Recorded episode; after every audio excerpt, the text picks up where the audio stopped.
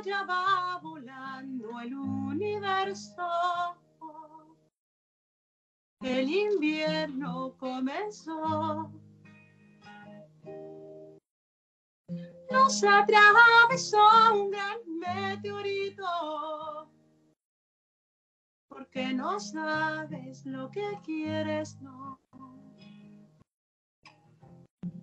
Primero es pasión y no puedo vivir sin tenerme entre tus brazos.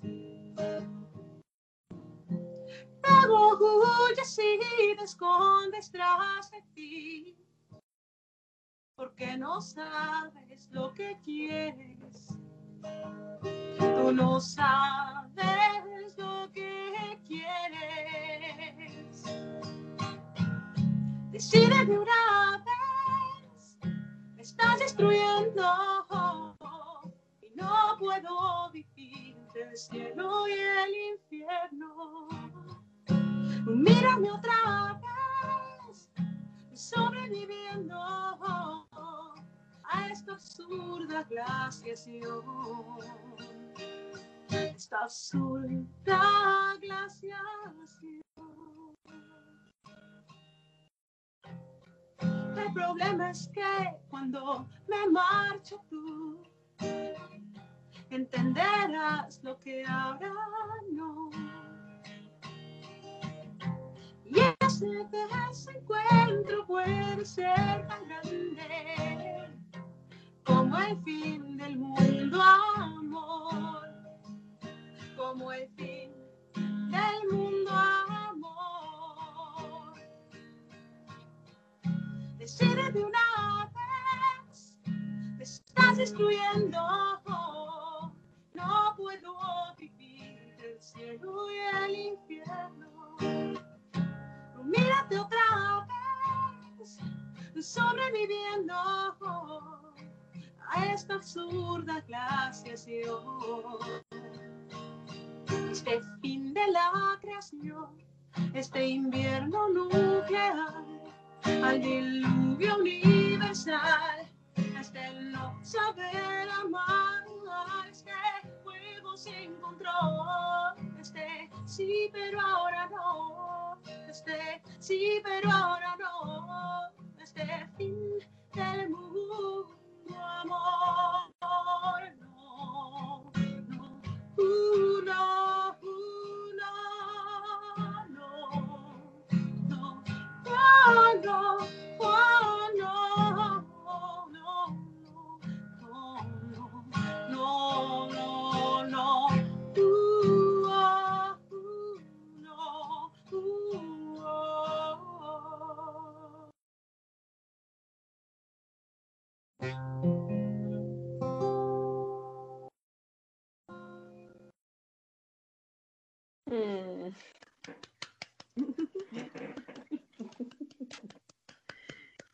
bonita. Qué bonita canción, Merita Linda. Pues buenas noches a todos, a todos, a todos los que nos están escuchando por Caldero Radio. Gracias por, por aquí está también Nancy, Nancy, mi amiguita Nancy. Y tenemos precisamente esa voz tan hermosa que acaban de escuchar, es de nuestra querida amiga Mera Reyes, narradora de cuentos, cantautora, mamá, bueno, y además una flor divina, preciosa que vive allá fuera de México, vive en Calgary, Canadá, desde allá nos estamos conectando con ella. En este día tan especial, tan bonito, es el 31 de diciembre, es el último día del año. Bueno, y con todo lo que vivimos, ¿verdad? Ahorita eh, vamos a celebrar y vamos a celebrar la vida contando cuentos, cantando canciones con Merita que nos va a cantar y nos va a contar. Y también Nancy nos va a deleitar también con un cuento y con muchas preguntas muy interesantes. Bienvenida, Merita. Bienvenida a Muchas este programa, gracias. tu programa. Muchas gracias, Rosa universo- María. Estoy emocionadísima de estar aquí otra vez con ustedes. eh, emocionadísima de que el año se está acabando ya. Por fin. Por favor. Y entonces, esta canción, por eso es que la elegimos de mi repertorio, se llama El fin del mundo. Y eh, y bueno, precisamente así es como se, se ha estado sintiendo, como un mal noviazgo. sí.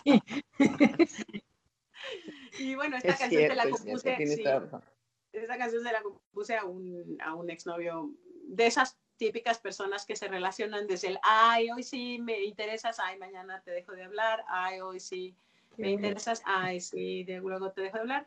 Y por eso es que ya le compuse esta canción en la que le explicaba que cada vez que hacía eso se sentía como el fin del mundo. Que bueno, mi corazón va para todos los solteros este año. Yo quisiera decirles que, todos los días, yo no soy creyente, pero hago una oración al universo por todos y cada uno de ustedes. Que nuestros cuentos y nuestras canciones eh, les den un poco de calorcito a sus cuerpos y a sus, y a sus almas, ¿verdad? Ay, Verita, qué lindo, qué lindo. Oye, Verita, ¿cómo fue? Claro, claro que sí, Nancy Linda.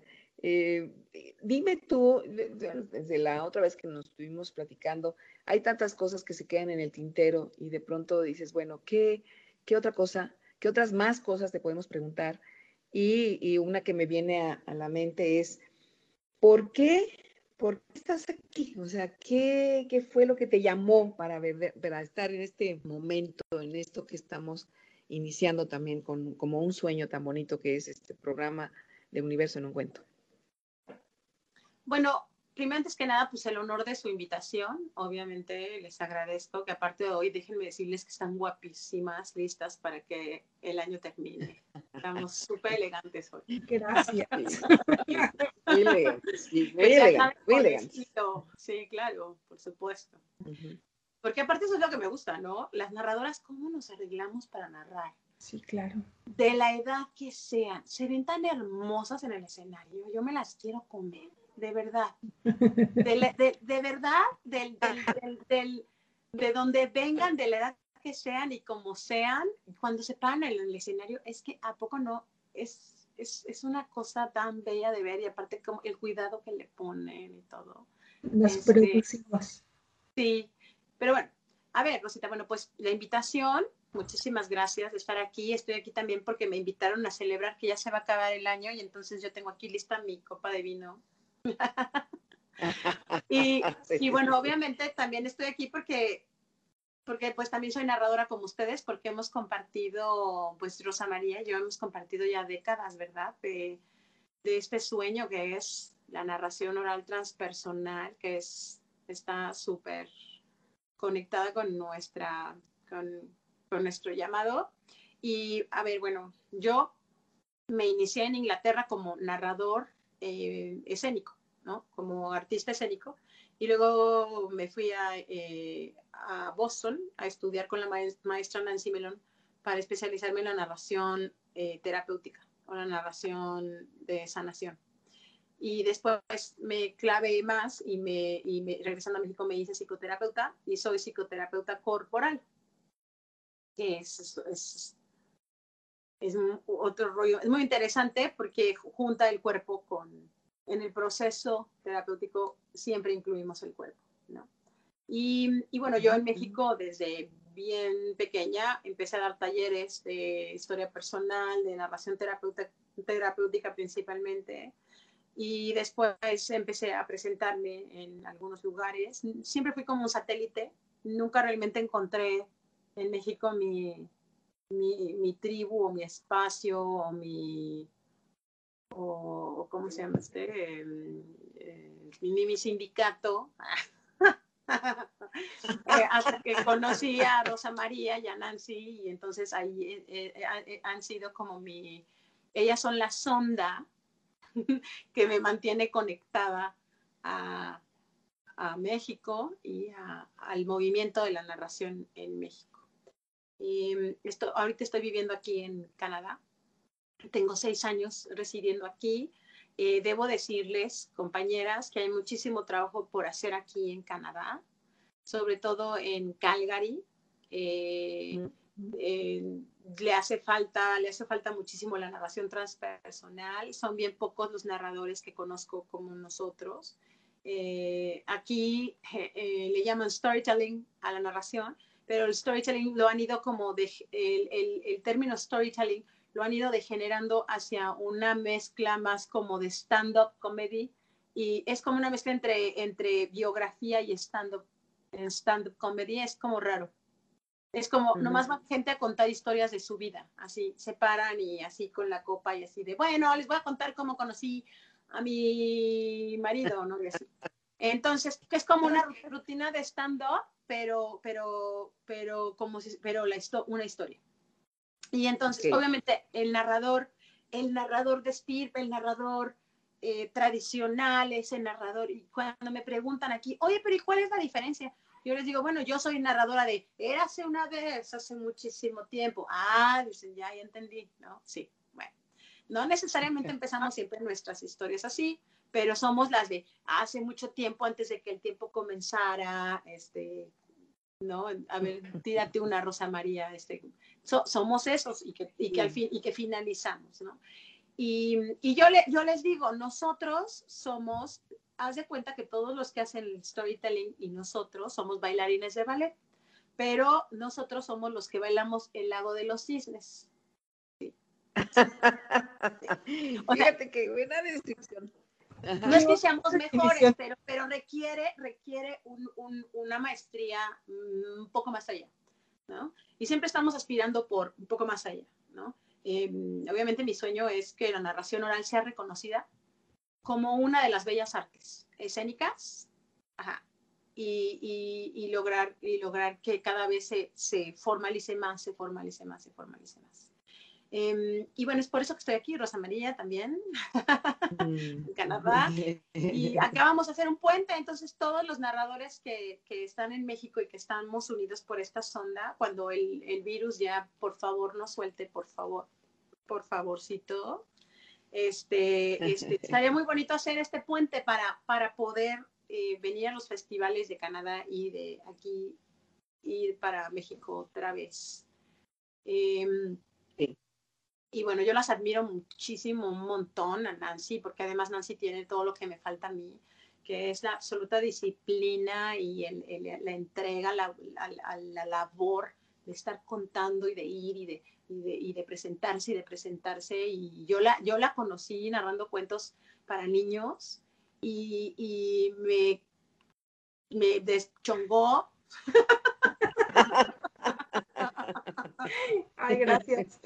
Me deschongó porque una, un dominio de la, de, la, de, la, de la jauría de los niños, un dominio, ¿no? Yo me, yo me acuerdo tanto de ti, Nancy, tenías una, un, un, una marioneta y, y nos dejaste boquiabiertos. ¿Cómo llegaste a este corro de niños que estaban con el azúcar hasta las orejas y cómo y, nada acostumbrados a que les cuenten, verdad, historias, sino que les prendan una pantalla?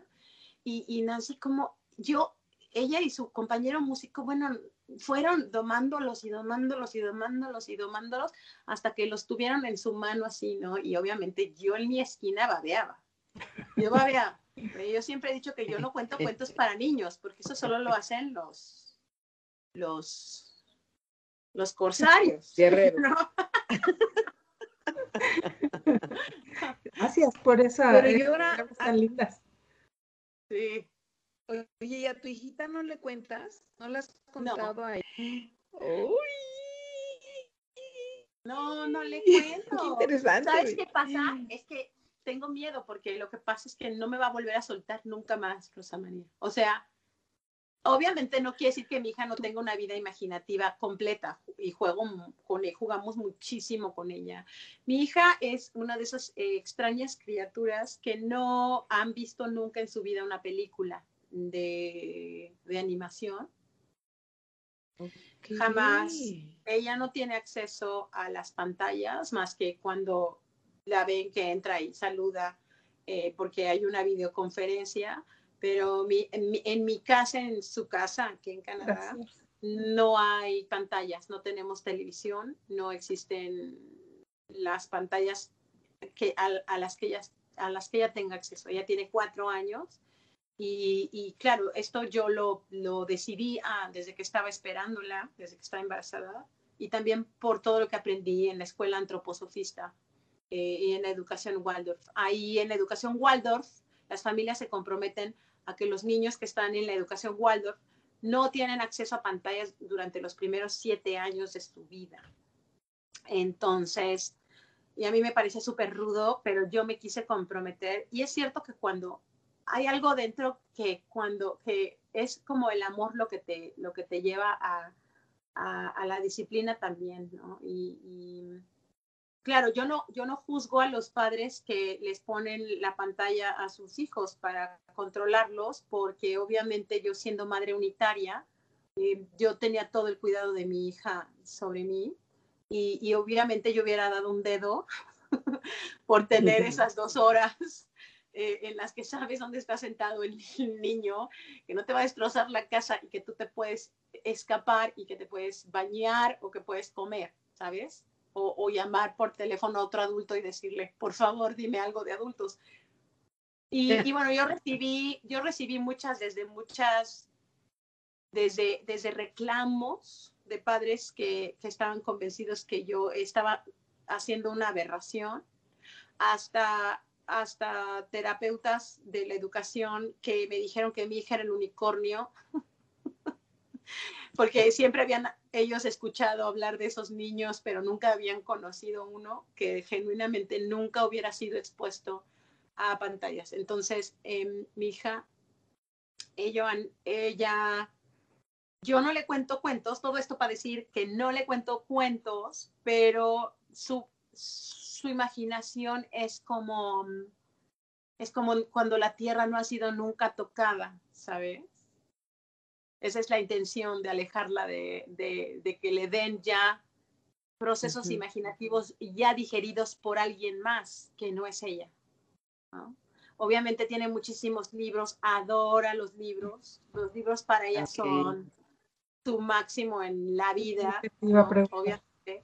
Y, y, y si yo le, eh, yo le cuento historias, más bien lo que yo hago es que juego con ella con sus muñecos. Yo siempre quise ser titiritera, siempre, esa es, esa es mi secreta, fue siempre mi secreta ambición. y entonces, cuando yo lo hago, yo puedo ver, claro, por supuesto, es súper poderoso. Puedes, puedes ver como se iluminan, se, se, todo su cuerpo, porque los niños responden hasta con los dedos de los pies, ¿no? Y tú la ves cómo se pone, pero es que si yo me atrevo a contarle media historia, Rosa María, es que no me vuelve a soltar. O sea, no me suelta en todo el día. Y, al día siguiente, y al siguiente, y es así de, y no, es una voracidad tremenda que de por sí los niños de cuatro años tienen con su mamá, ¿no? Entonces es, es difícil, es difícil como racionar eso. Eh, siempre, hay, hay, siempre habrá momento para contarle historias, obviamente le contamos, le leemos historias, ella hace historias, hacemos historias con sus juguetes, con sus muñecos. Eh, y, y, y, sí, yo quiero pensar que le estoy preservando su, su imaginación intacta eh, en, lo que, en lo que el órgano que es el cerebro madura que es como hasta por lo menos ocho años. Bueno, en realidad hay algunos a los que ni a los 30 les madura el cerebro. Pero yo no quiero pensar que eso sea el caso de mi hija. En fin, ya, ya cuando ella tenga 14 años ya les dirá ella qué opina y también veremos si mi experimento eh, sociológico tuvo buenos resultados. Yo quiero pensar que sí. Yo, la, la ciencia me, me, respalda, pero vamos a ver. pues en la, en, en, la escuela Waldorf, pues a lo mejor pues también, no, ¿verdad? Tú no, no sé si la, tú, tú eres su, su, mamá maestra, ¿no? O, sí, o está yendo a una escuela. Bueno, obviamente gracias al universo, este, hay cosas muy buenas de la pandemia, digo, no debería ensalzarla tanto porque sé que hay mucha gente que ha padecido mucho por ella, pero también yo he encontrado muchísimos regalos, muchísimas bendiciones en estos tiempos tumultuosos que, que son, por ejemplo, yo, yo siempre quise, bueno, nosotros decidimos que mi hija iba a ser educada en casa. O sea, aquí de acuerdo al gobierno de Canadá, tú puedes tomar la decisión de legalmente educar a tu hijo en casa, eh, siguiendo el currículum del gobierno y ellos te la evalúan y, te la, y te la aprueban y tal, ¿no? Más que nada porque nuestro plan es viajar. Nosotros en cuanto la pandemia baje, nuestro plan es viajar. Yo quiero que mi hija aprenda viviendo, viviéndolo, viviendo. Entonces, porque eso fue lo que hicieron mis padres por mí y se los agradezco muchísimo. Y es que a mí me sacaban de la escuela por meses para llevarme a viajar. Y, y, claro, y la familia de mi madre y la familia de mi padre los criticaban muchísimo porque nos sacaban de la escuela por meses y decían que cómo nos sacaban de la escuela. Pero claro, estas personas nunca entendieron que, que todo lo que tenía que ver con historia, con, con, con, con cualquier materia que se te pueda ocurrir, con biología, con que tú viajes, te expones a aprender, aprender, tienes que aprender, o sea, ¿no? Eh, y bueno, me llevaron a los lugares donde la historia sucedió y, y, a, y a, a, a, presenciarla, ¿no? A presenciar los lugares. Entonces, lo que yo quiero hacer, quiero, eso es mi sueño con mi hija, es que aprenda viviendo, que aprenda viviendo. Y obviamente, sí, siguiendo el currículum legal de Canadá. ¿no? Pero mi miedo, mi miedo era em, que me la estigmatizaran, porque en México todos los niños que hacen homeschooling son los raritos, los nerds, ¿sabes? Y aquí en Canadá no tanto, pero sí, un poco, ¿no? Eh, cada vez que yo decía, eh, sí, no, bueno, mi hija la vamos a educar en casa, era como, ah, empezando por mi madre que sí, mamá, es cierto, Uy, me acaba de mandar un mensaje que dice, felicidades. Bueno, este, sí, mi, madre se horrorizaba, ¿cómo? Pero es que esa niña, eh, eh, el argumento es que los niños necesitan estar con otros niños y, y, que cómo les vas a quitar la socialización, ¿no? Y tuvimos la, la, fortuna tremenda de que mi hija tiene cuatro años, todavía no entra a la escuela y ya todos los chamacos del mundo están siendo educados en casa. Así es. Es cierto, caray, fíjate nada. Es, increíble, porque junto con ellos todos los niños del mundo empiezan la escuela en casa. Así es. Pero mi hija no, no va a ser educada en casa por la pandemia, sino porque así ya lo habíamos planeado. Pero lo bonito es que ella nunca va a tener ese estigma, porque toda esta generación de niños que están en el pre-kinder han sido educados en casa y van a seguir siendo educados en casa por lo menos un año más. Así es, fíjate. Y entonces, sí, eh, estamos haciendo, es mi única hija, no voy a tener más.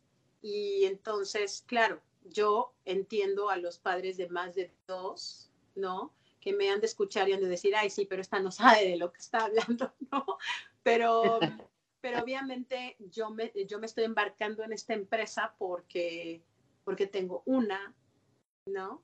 porque obviamente tengo toda una formación como psicoterapeuta, porque tengo muchas herramientas y, y, porque tengo tiempo y porque, porque ya elegí tener a mi hija a esta edad y yo ya hice todo, Rosa María, todo. Yo ya viajé por todo el mundo, viví en muchos países, hice cuatro carreras, trabajé de todo lo que me fui a los barcos, anduve de marinero, me casé dos veces, voy para tercera, o sea, claro, o sea, yo, yo, yo aspiraba a vivir, ¿no? Vivir mucho y muchas cosas para después decir, ahora sí ya, ya estoy lista para...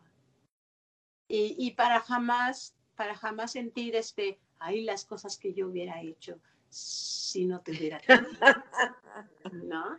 Y, también esta, esta canasta de, de, experiencias y de cosas que yo ya he vivido y por donde yo ya pasé. Y yo antes de que ella naciera, a mí ya me rompieron la cara cinco veces emocionalmente hablando, ¿no? Yo ya pasé por, por quedarme sin nada económicamente, por, por tenerlo todo, por, por amar muchísimo, por el más terrible desamor que se te puede imaginar, por por tener todos los amigos y estar rodeada de audiencias y, y, al, y el extremo de estar en un país donde nadie me conocía, donde yo no era absolutamente nadie y no era ni hija, ni amiga, ni vecina, ni colega de nadie, ¿sabes? Y además estar sola. Entonces, todo eso es lo que lo que y sí, a lo mejor el dinero y lo que les puedes dar después. Yo siento que yo sí tengo, yo tengo que darle a mi hija, yo, yo tengo mucho que ofrecerle con, con, con, con la humildad que pueda, ¿no? Porque obviamente ella no soy yo. Pero bueno. Bueno. Salud, Rosa María. Salud, salud, salud, salud. Para todos aquellos padres que también no solo los solteros, también los papás de pequeños niños que se las han visto en esta, en esta cuarentena y en esta pandemia, se las han visto rojas. Muy. Salud. Sí. Pues sí, Merita Linda, mira, pues ahora también para honrarte, también a ti, para honrar a Nancy, ella nos va, nos va a contar una historia y bueno, entonces ahorita sí, porque fíjate que yo me iba a salir, pero me, agarró aquí y ya no me pude salir a la mitad. Entonces, bueno, ahora sí, me voy a poder yo salir. Y si tú quieres, tú te puedes quedar para escucharla. Yo estoy aquí escuchando también. ¿Qué, qué me, qué? ¿Me, decías algo, Nancy? Sí, no te salga. ¿No me salgo, Nancy? Ay, bueno. Entonces aquí me espero y aquí te veo y aquí te disfruto divino. Aquí estoy.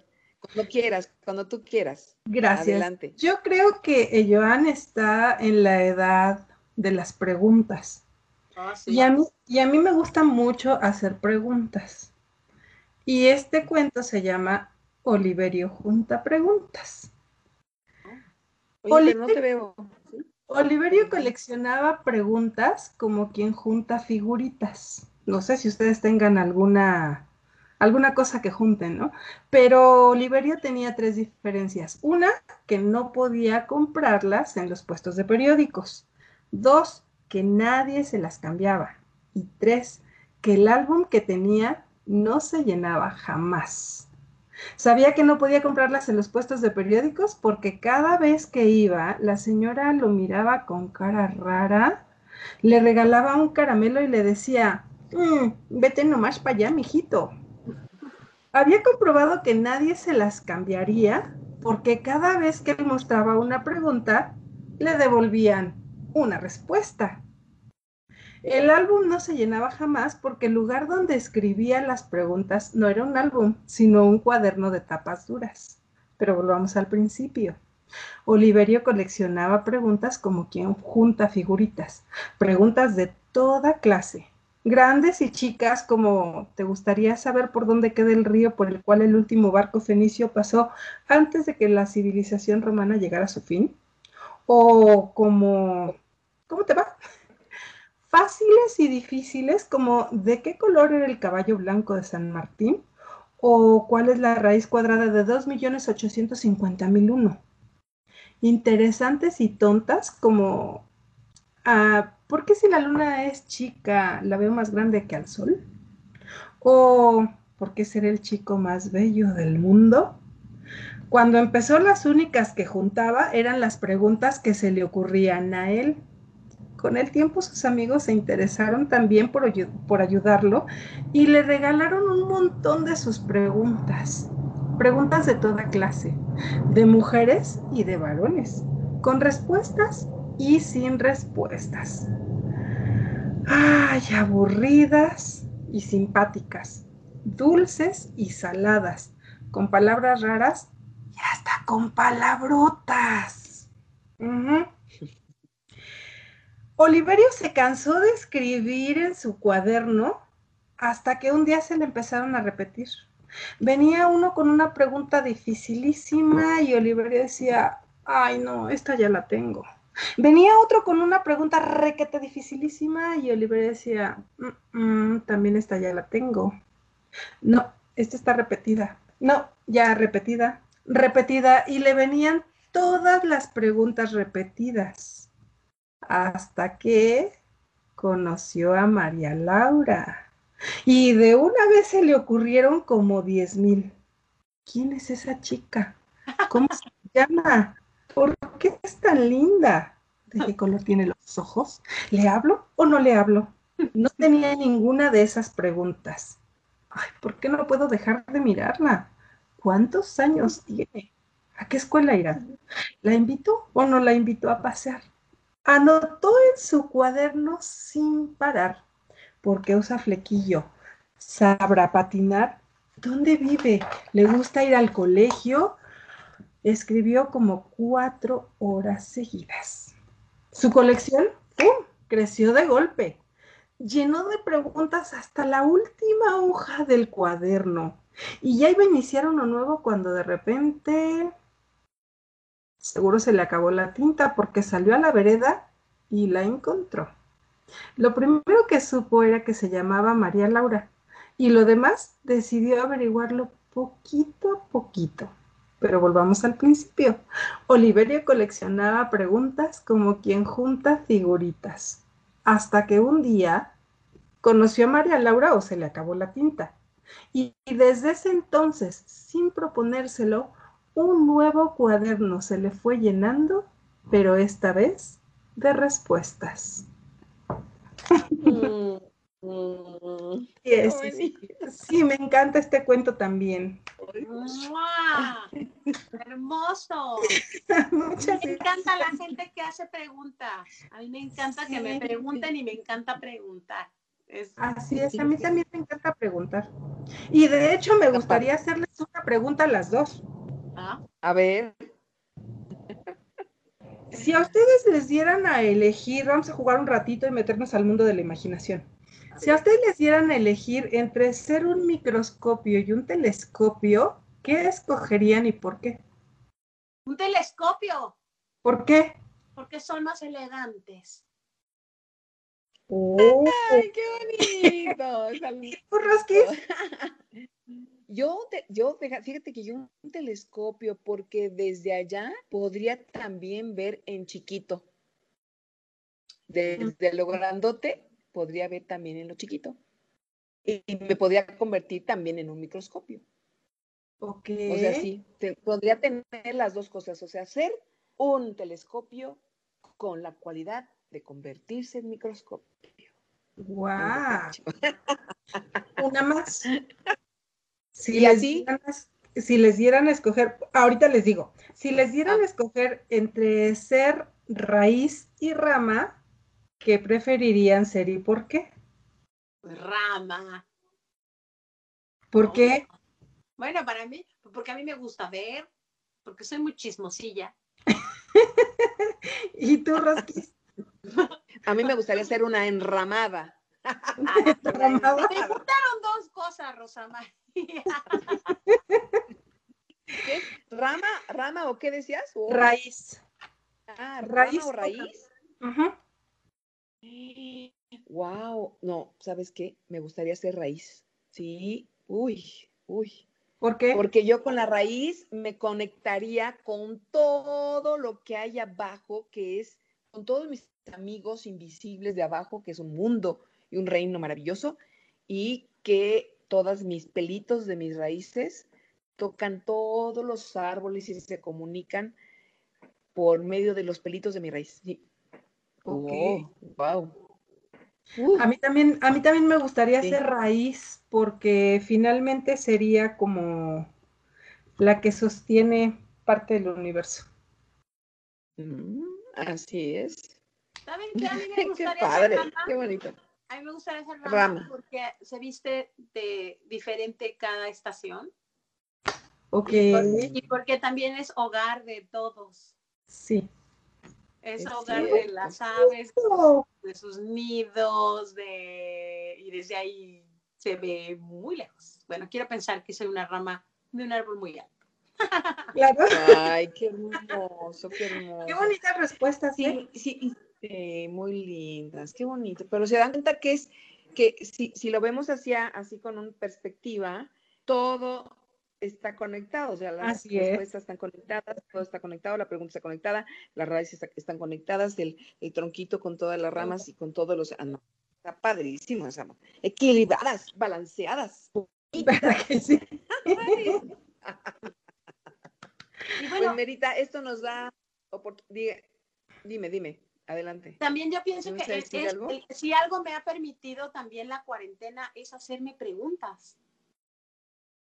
La primera pregunta que yo me hice fue, ¿es, ¿es así la vida la quiero seguir viviendo? Fuerte tu pregunta. Mm. Esta vida, esta vida que yo llevaba sin, sin parar, sin parar, sin parar, ahora que se detiene todo, me puedo preguntar, ¿quiero seguir así? Así es. Es una gran pregunta. Es una gran pregunta. ¿Qué quiero hacer con el tiempo que me queda? ¿no? ¿Qué quiero hacer con el tiempo que me queda? ¿Quiero seguir haciendo esto o, o no? Y solo detenerse a poderse preguntar, Es, un gran regalo, es un gran regalo este, este espacio en el que no pasa nada. Así y yo recuerdo que cuando me enseñaron a contar cuentos nos decían que las pausas son donde habita el alma de la historia, donde respira, ¿no? Es donde, es donde, donde, donde todo se detiene para tomar más fuerza. Y, y sí, esta gran pausa mundial nos, nos ha traído muchas preguntas, ¿no? Desde, desde cómo fregados nos vamos a salvar, ¿no? ¿Quién vendrá a salvarnos Los cuentos. Los cuentos, Marita. Tiene razón. Y los demás, y los demás, ¿no? Y los demás, porque, porque para eso estamos unos con otros aquí. Así es nuestra red se vuelve visible. Yo creo que antes, antes era muy invisible, ¿no? Era muy invisible porque no nos dábamos cuenta. Y ahora que están ahí, pues están ahí nuestros amigos, están ahí las personas, están ahí en, atrás de la pantalla, están aquí en nuestras casas. Y entonces ahora sí los vemos y los miramos y nos miramos con el tiempo de veras de decir quién es mi hermana, quién es mi hermano, quién es, quién soy yo, cómo me relaciono. Bueno, esas es de veras preguntas muy, muy profundas y de, una gran valoración. Así, como la red se vuelve, se vuelve visible, también se, se, borra las conexiones que ya no existen, ¿no? Que ya no van a existir, que no son importantes, que ya, bye, y se renueva la red, ¿no? se renueva la red, se renueva la red de la, de la gran, eh, de la gran abuela imaginación, nos vuelve a conectar otra vez con esos hilos preciosos y entonces por eso estamos tan vivas ahorita, ¿no? O sea, para, para mí este momento es lo más vivo, el único momento que existe, el único momento que me hace ser feliz y me hace ser una gente que yo sé que nuestra palabra siembra, que, mi, que nuestra imaginación guía, que nuestra imaginación ayude a que nuestra imaginación conecte realmente con el corazón de cada una de las personas que nos ven. por eso estamos aquí y escuchándote y, bueno, y escuchándonos, escuchando a Nancy con su hermoso cuento. Y bueno, qué mejor momento, mi chula, que, que tú nos cuentes un cuento ahora. Sí, es, sí. ¿Cómo ves, Medita Linda? Yo, em, Rosa María y yo hablábamos acerca del en, todo esto que es estos, este año tan, tan brutal, ¿no? Eh, tan, tan, tan fuera completamente de lo que de lo que nuestra generación está acostumbrada existentemente. Em, hablábamos de, de, lo importante que es ser flexibles, ¿no? ser flexibles y, permitir que las cosas cambien y que las cosas pasen. Y yo siempre que hablo con mis pacientes aquí en Canadá, porque acá también soy terapeuta, em, hablo mucho acerca, hablamos mucho y el tema que más se ha estado moviendo es el tema de la eh, flexibilidad, de la, de la adaptabilidad y de cómo estamos sufriendo los que no eh, tenemos desarrollada la capacidad de adaptarnos y como en, estos tiempos es, es, es, ese, es, esa capacidad, de, esa, esa creatividad de, de, de, no aferrarte a lo que conoces, sino, sino arriesgarte a, al cambio y, y, entregarte a él. Este, yo siento que ese es uno de los valores que nos va a, pues a sacar adelante, ¿no? Es, eh, es lo que más vamos a tener que fortalecer, lo que tenemos que fortalecer a nuestros niños. Ese es uno de los valores que tenemos que, fortalecer más es la, tolerancia ante la frustración, eh, la compasión, la tolerancia ante la frustración y también eh, esta nueva manera de ver la vida en la que, en la que debes entender que, que las cosas pasan, que a veces cuando pasan no son lo máximo, que a veces cuando pasan son terribles y por eso los narradores somos tan importantes, porque también necesitamos contar la parte horrenda de la historia, en la que el lobo se come a la abuelita, en la que este, Barba Azul cuelga a las esposas, en que eh, llegar a esos lugares eh, bien oscuros sin eh, endulzarlos, sin maquillarlos, este, para, para, para, para comenzar a mostrarles que, que sí, esas cosas también pasan, pero que esto se puede transformar. Eh, eh, hablando de eso, yo, yo, yo pienso que este cuento, que es uno de mis favoritos, ese cuento, cuento también me lo regalaron. Es, em, y, y, a mí me gusta mucho. Quisiera terminar este, este año con, con este cuento en mi corazón y en mi mente y, y ofrecerlo, ofrendarlo a mi hermano humanidad para que, para que para que como en el cuento suceda en sus vidas también. Y este cuento se, se llama eh, Esto es el amor, ¿no? Y, y va así. Muy bien. Y es para ustedes. Entonces yo, las amo. entonces yo me salgo y nos salimos y entonces tú cuentas, ¿vale? Gracias. Bye bye.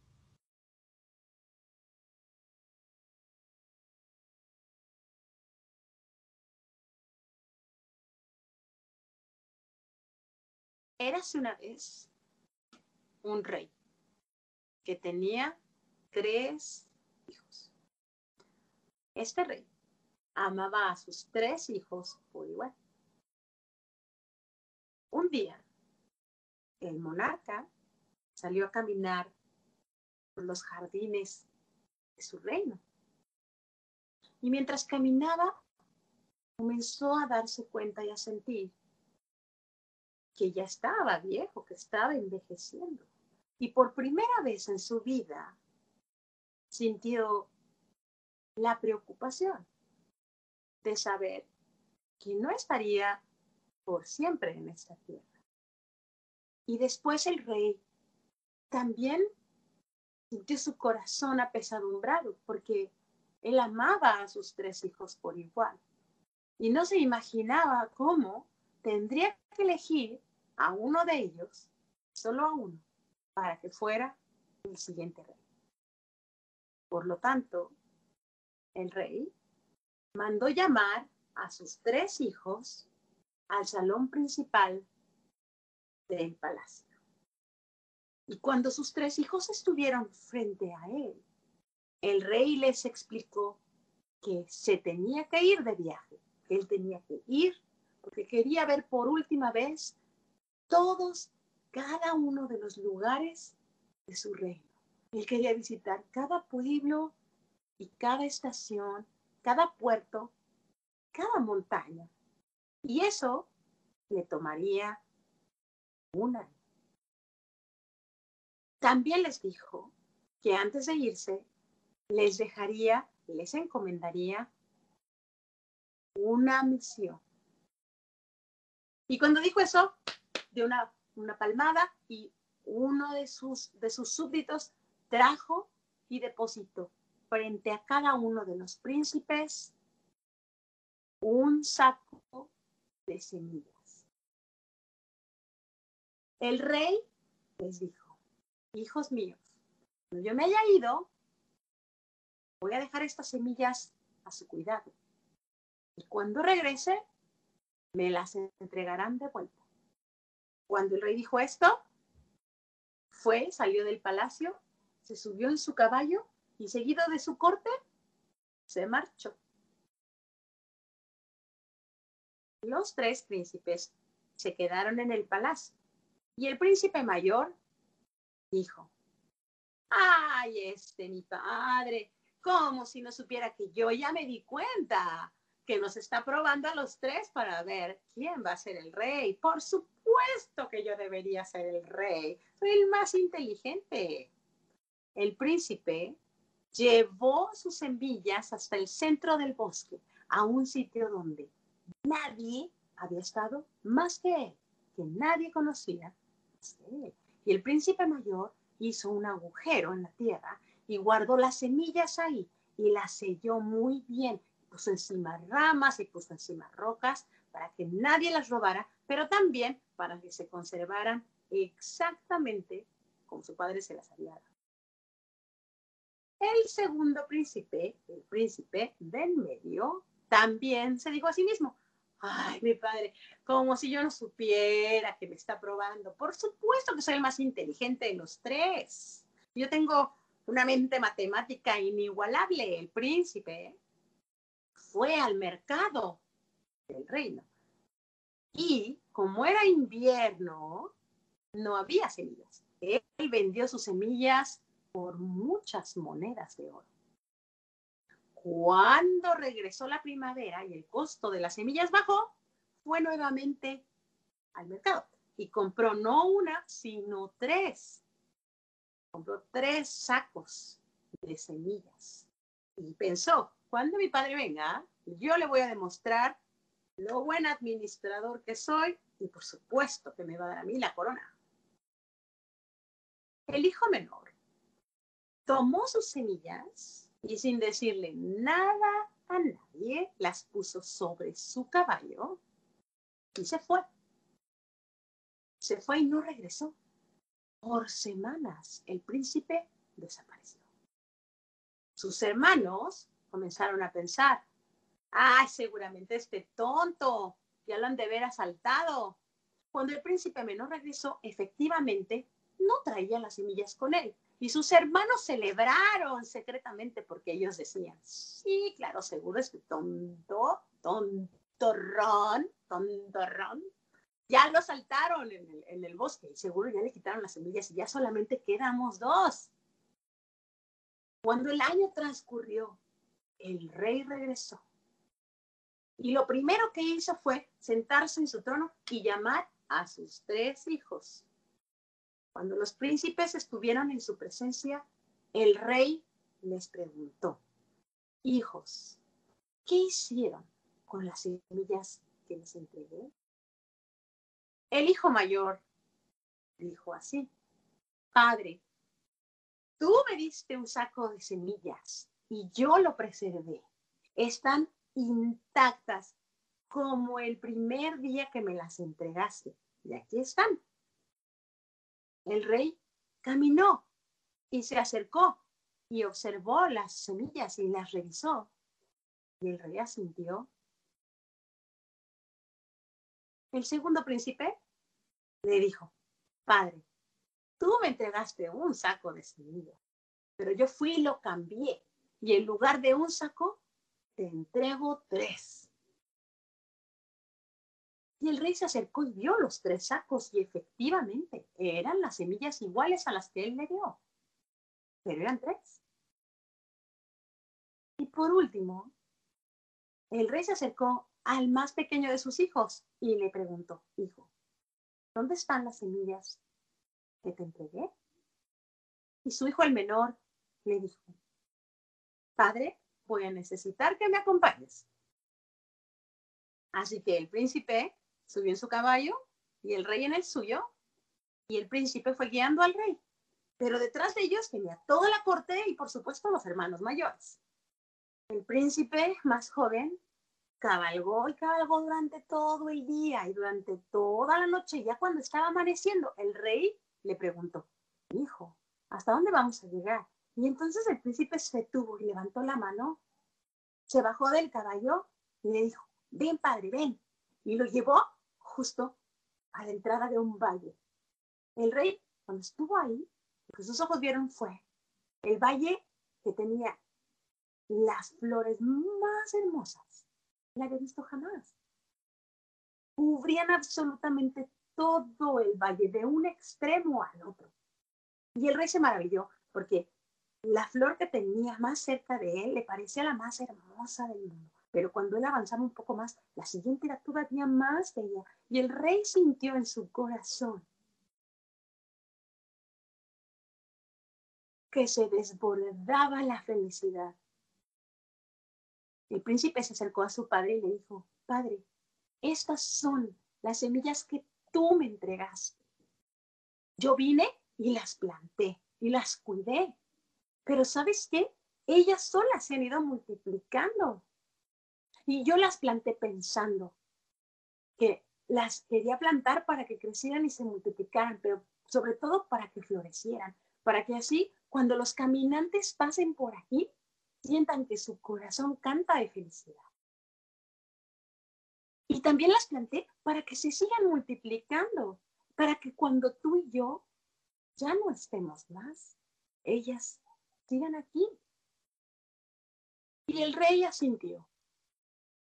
Y todos regresaron al reino, donde el príncipe más joven fue coronado rey.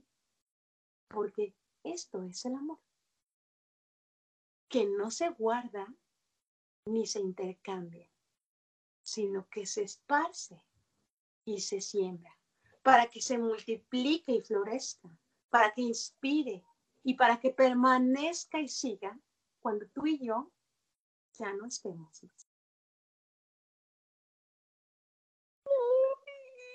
¡Qué bonito! ¡Qué es bonito cuento! Ay, Merita, linda. ¡Wow! Ese es mi, ese es mi deseo para ustedes, mis hermanas, y para todos los que nos ah, alcanzan a escuchar, yo siento que tenemos que sembrar amor y justicia en el mundo. Así es. Y, porque una no está, está sana sin la otra. Em, pero, pero creo que es tiempo de, de, ser generosos. Creo que este tiempo del individualismo nos ha, no, no, nos ha dejado muy desnudos frente a, frente a la tormenta y es, es el tiempo de, de, de, conmovernos con el sufrimiento también de los demás, no nada más.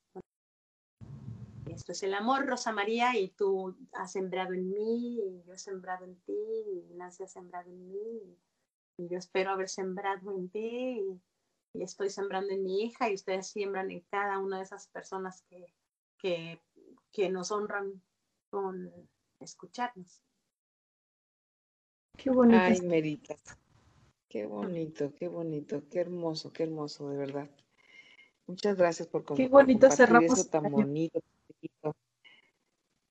Ay, pues bueno, eh, ¿qué les parece? ¿Qué les parece que si quieres cantarnos una canción, Merita Linda, y luego cerramos para tomarnos nuestro vino y nuestras uvas sí. y celebrar? No, ¿Eh? salud. Salud. Salud. Para, los cuenteros del mundo entero, para los narradores del mundo entero y de todos los países y de todas las, las etapas del mundo y la historia. Y los Salud que sea un año 2021 maravilloso. Bueno, esta canción eh, me la compuse, me la compuse. Qué linda. Yo no lo sabía, yo no lo sabía. Yo primero la compuse y después cuando, después cuando la estuve cantando, llegué a la conclusión de que a quien le estoy cantando es a mí. Hmm. Entonces, se llama En la felicidad y así quiero terminar el año. Muy bien.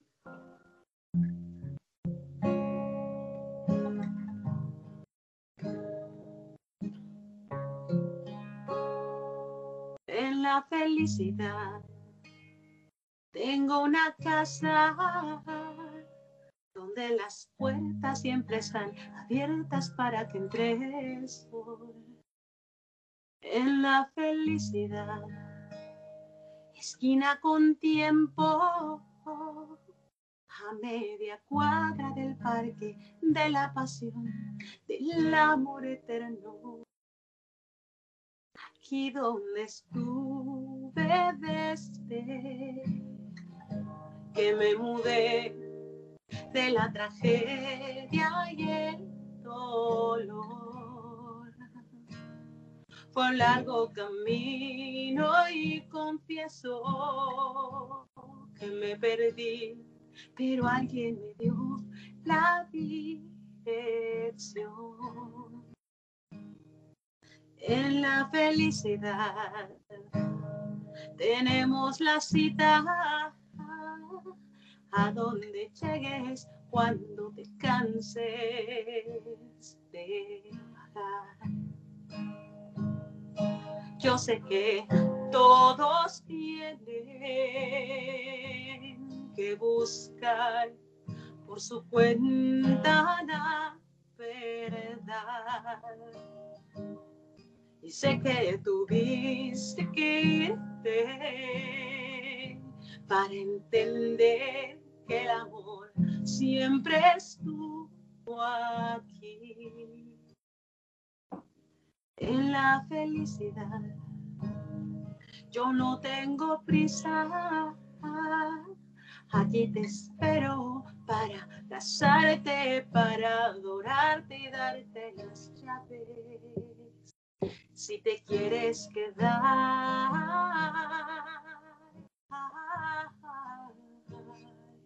yo sé que todos tienen que buscar por su cuenta la verdad. Y sé que tuviste que irte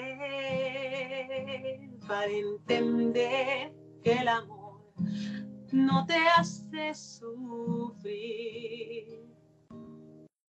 En la felicidad yo no tengo prisa Aquí te espero para abrazarte, para adorarte y darte las llaves. Si te quieres quedar,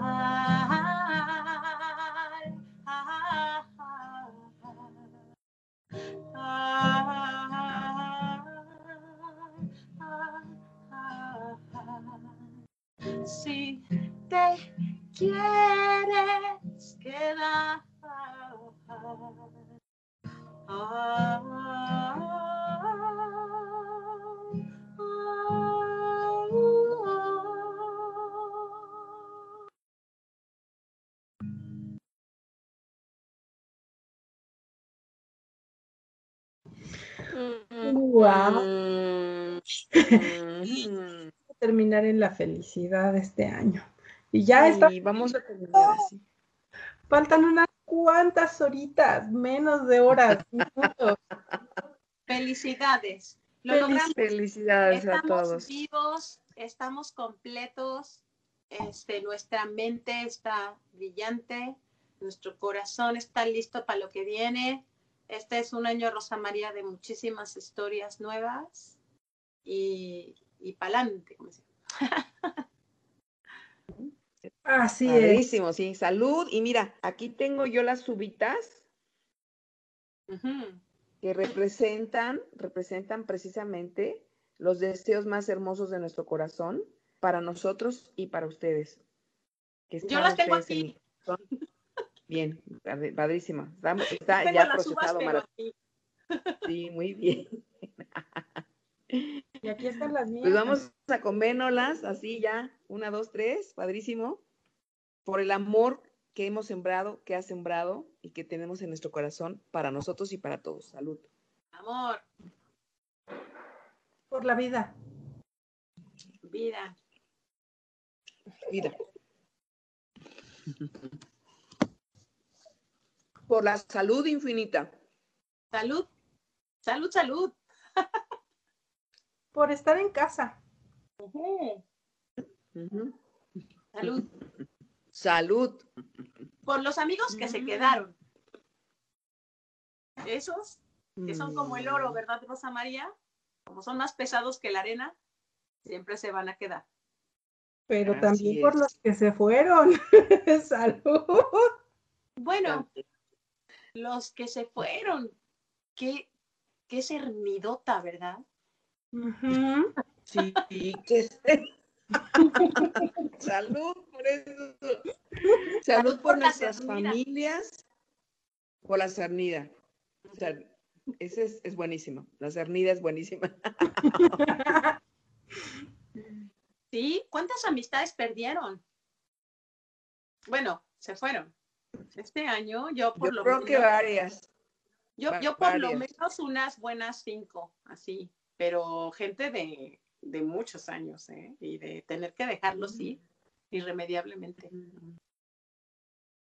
Yo también.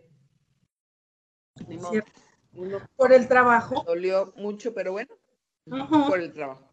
Trabajo. Por nuestras familias y las familias de todo el mundo. Salud. Rosa María, que son mi familia además. Por nosotras. Por nosotras. Ya me está gustando. ¿Qué más? Por este espacio tan bonito, tan, tan hermoso, tan expansivo, por los cuentos y por la buena imaginación. Salud. Por Mm. todos los niños. Sí, también. Oh. Por los niñoas, niñoas. o los niñaos. ¿no? En Por- una sola palabra. por los grandes proyectos de creación con los que nuestros corazones van a reventar de éxtasis este año. Por Salud. la palabra. Ya se me va a acabar. ¿Qué por más? No. Por los viajes, por nuestros viajes internos, externos, por los viajes de la imaginación y los viajes en el universo precioso que es el cuento. Salud. Por la creatividad. Claro. Mm. Oye, por el placer, ¿no? Favor. Y el gozo Claro. Por el y el gozo. disfrute de la vida. Claro. Para eso estamos aquí. Y esta es la, la última que yo tengo aquí. Me quedan tres a mí. Ah. Es que muchos de sus deseos también son mis deseos. Así es. Por eso yo cuando ustedes decían me las comía, porque digo, claro que sí, por supuesto. La más, bueno, gran- por este, la más grandota Ajá. va por nuestro, nuestra maravillosa, divina y grandísima Madre Tierra. Mm. salud, brindo por ella. Así que, amigos míos, Merita linda, Nancy preciosa, que esta noche bendita, en esta noche en donde todos somos bendecidos realmente con el manto divino, ¿no? con el manto del amor, con el manto de la, de la paz y la serenidad, porque en este momento lo necesitamos todos, estar tranquilos en nuestras casas, en paz, siendo felices y haciendo recapitulación importante de nuestras vidas. Que este año que termina sea un año de enseñanza, sea un año de compromiso y de solidaridad, de amor, de compasión entre nosotros y de mucho amor para nosotros y para los demás. Así que, Merita Linda, muchas gracias por haber compartido con nosotros este hermoso momento, este hermoso momento de la imaginación. Nancy Preciosa, amiga de mi corazón también, te quiero mucho, las amo a las dos, las quiero mucho y como dice Mary, tiene mucha razón. Rebosaremos de proyectos preciosos siempre en el bienestar de nosotros y en el bienestar de los demás. Nuestra palabra es magia en la vida de los otros, es magia en nuestras propias vidas. Pues, las amo y gracias a Caldero Radio por habernos también eh, auspiciado en todo este proceso bonito. Y bueno, pues estaremos haciendo más cosas, Merita. Hay muchos proyectos y muchas cosas lindas que seguir contando. Y bueno, y estamos en esta plataforma padrísima y, y de aquí hacia el universo, como el universo en un cuento. Al infinito y más allá. ¡Feliz año 2021! ¡Salud! Y como decía, no, Al infinito y más allá. ¡Salud! Hasta luego, felices cuentos. Hasta luego, mira. Saludos, Merita linda. Bye a todos. Un abrazo. Ay.